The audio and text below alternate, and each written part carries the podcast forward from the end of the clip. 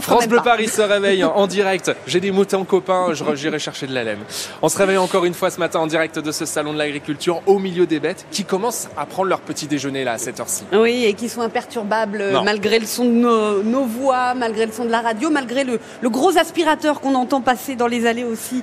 Euh, vous l'entendez peut-être, imperturbables malgré les défilés politiques aussi qui continuent. Gabriel Attal, le Premier ministre qui est dans les allées ce matin, bien encadré, imperturbable malgré les coups d'éclat encore. Hier, les producteurs de camembert s'en sont pris au stand Lactalis après les producteurs de Les Samedis, un stand pris pour cible dans ce salon. Marion Ferrer, vous étiez au cœur de l'action.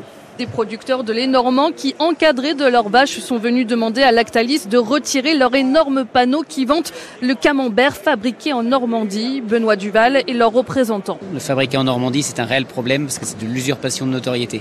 Quand le consommateur croit acheter un camembert avec le mot Normandie, tout de suite on a l'image de la race, de son terroir et de ses pâturages. Et derrière, bah, quand on n'est pas en appellation d'origine, on se permet d'acheter du lait de n'importe où. Il le rappelle, le fabriqué en Normandie est réservé à l'AOP, l'appellation d'origine contrôlée qui implique un cahier des charges.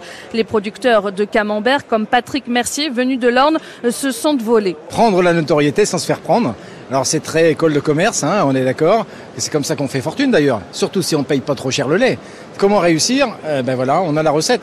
On prend l'image de quelque chose, le camembert, la Normandie, on fait un produit très industriel et on laisse à penser que c'est du bon. Conséquence, disent-ils, la race normande est en déclin, moins 30% en 10 ans, alors qu'elle est pour rappel l'emblème de cette 60e édition du Salon de l'agriculture.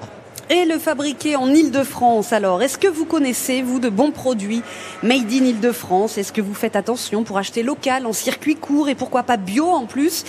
Ou bien c'est trop cher, trop compliqué? On attend vos bons plans, vos réactions ce matin 01 42 30 10 10. Et puis toujours pour répondre à la colère des agriculteurs, Bruno Le Maire lui met un coup de pression aux banques et aux assureurs.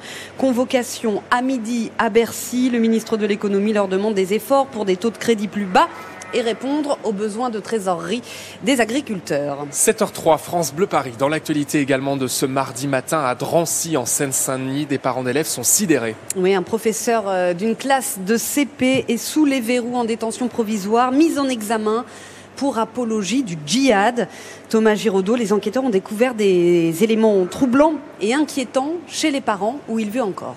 Sur l'ordinateur du suspect, les policiers retrouvent au moins cinq anachides, des chants religieux musulmans qui font l'apologie du djihad avec des logiciels de montage et des micros. Le professeur de CP, âgé de 26 ans, les a traduits en français, chantés, enregistrés avant de les transmettre à des membres de la sphère djihadiste potentiellement proches du groupe État islamique. D'après une source proche de l'enquête, ouverte en janvier par le parquet national antiterroriste, le suspect est suivi par les services de renseignement, décrit comme très ancré dans la religion depuis près de dix ans, mais les enquêteurs s'interrogent sur ses motivations, aucun projet de passage à l'acte découvert. En garde à vue, l'enseignant de CP se dit attaché à la République, fier d'avoir réussi le concours de professeur des écoles. La même source décrit un jeune homme assez immature vivant chez ses parents, capable de regarder des dessins animés, puis des vidéos de décapitation. Les investigations ont été confiées à la brigade criminelle de la police judiciaire et à la DGSI. Et puis des propos très graves pour un élève très jeune. Un mineur de 11 ans a été interpellé dimanche à Goussainville dans le Val d'Oise pour apologie du terrorisme. Il a menacé sa professeure d'histoire sur TikTok. Euh, vu son jeune âge, pas de peine pénale, il sera suivi par un éducateur qui viendra chez lui et pour l'instant interdiction d'accès à son établissement. Une journée de l'enfer hier pour les usagers du train Paris-Rouen-Le Havre. Oui, imaginez, passer 8h30, 8h30 bloqués dans un train au milieu des voies sans les toilettes qui fonctionnent, sans les fenêtres qui s'ouvrent, plus de 200 passagers coincés à cause d'un arbre tombé sur les voies, des passagers qui craquent. Certains ont brisé une fenêtre pour sortir. Vous entendrez un témoignage dans le journal de 8 heures. Et puis des images qui inquiètent aussi sur l'état de santé de nos métros à 150 jours des Jeux Olympiques maintenant. Une rame de la ligne 5 a carrément déraillé hier à 15h. Alors cette fois, euh, pas de galère de passagers. Le métro roulait à vide. Il sortait du garage, place d'Italie. Mais la ligne 5 a été interrompue pendant plus de 6 heures. Une enquête interne est ouverte pour comprendre ce qui s'est passé. La bonne nouvelle, c'est que ça roule normalement ce matin. 7h06. Dans l'actualité également, cette petite phrase d'Emmanuel Macron qui pourrait avoir de lourdes conséquences. L'envoi de troupes occidentales en Ukraine ne peut être exclu. Voilà ce que dit le président français. Il était avec une vingtaine de chefs d'État hier soir à Paris pour rappeler qu'il est indispensable que la Russie perde cette guerre. Déclaration irresponsable pour Jean-Luc Mélenchon de la France Insoumise. Une folie réagit de son côté Olivier Faure, le patron du PS. Et ce soir, Macron va draguer le Qatar. Réception de l'émir pour parler des otages du Hamas, de la guerre à Gaza. Et qui sera autour de la table. Kylian Mbappé, le capitaine du PSG, convié à ce dîner, tout comme le président du PSG, Nasser El Khelaifi, ou encore les présidents de la FFF et de la Ligue de football. Un mélange des genres. On n'a pas encore le plan de table, ni le menu. Sera-t-il 100% français, bio et durable? On verra ça ce soir. Oh, le président, il a dû mettre Kylian Mbappé pas très loin quand même, je pense.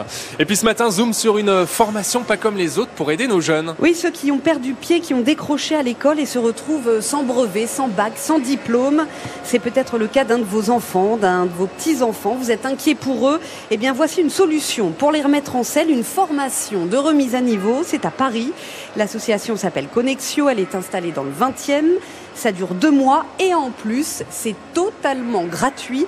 Lou Bourdi, à la fin, pas de diplôme, mais un reboost de confiance. Oui, l'idée c'est de valider des compétences, des choses simples que certains jeunes n'ont pas appris et qui sont pourtant nécessaires pour pouvoir suivre une formation professionnelle. Comme par exemple des euh, tests assez simples en mathématiques ou en logique ou même en informatique euh, et en codage. Arthur Berthaud, le responsable de la formation. Dans notre formation de deux mois, on revoit toutes ces bases pour justement favoriser l'entrée dans ces formations certifiantes. Et il y a également toute la dimension relationnelle, le fait de passer deux mois en compagnie euh, d'autres apprenants, de rencontrer des professionnels. Ça va développer euh, les compétences relationnelles et la capacité à interagir de nos jeunes pour la suite. Deux mois pour reprendre confiance en soi et oser postuler ensuite à une école ou à une formation qui nous plaît. C'est ce qui s'est passé pour Guillaume Forger, j'ai 25 ans, je suis né dans le 18e. Il a arrêté les cours au lycée sans baccalauréat en poche. Il pensait tout simplement que les métiers du numérique, c'était pour lui inaccessible. Depuis enfant, j'ai été féru d'informatique, j'aimais ça, mais j'avais jamais eu la confiance en moi d'aller vers les métiers du numérique. Trop poussé, euh, j'y arriverais pas. Finalement, pendant la formation, il prend confiance en lui. Je peux me rendre compte ben, que oui, je pouvais le faire. Et résultat, le mois prochain, il passe le concours pour intégrer l'école 42, la prestigieuse école d'informatique fondée par Xavier Niel. Et il reste des places pour la prochaine session qui débute le 11 mars. Vous avez toutes les infos pratiques euh, sur francebleuparis.fr.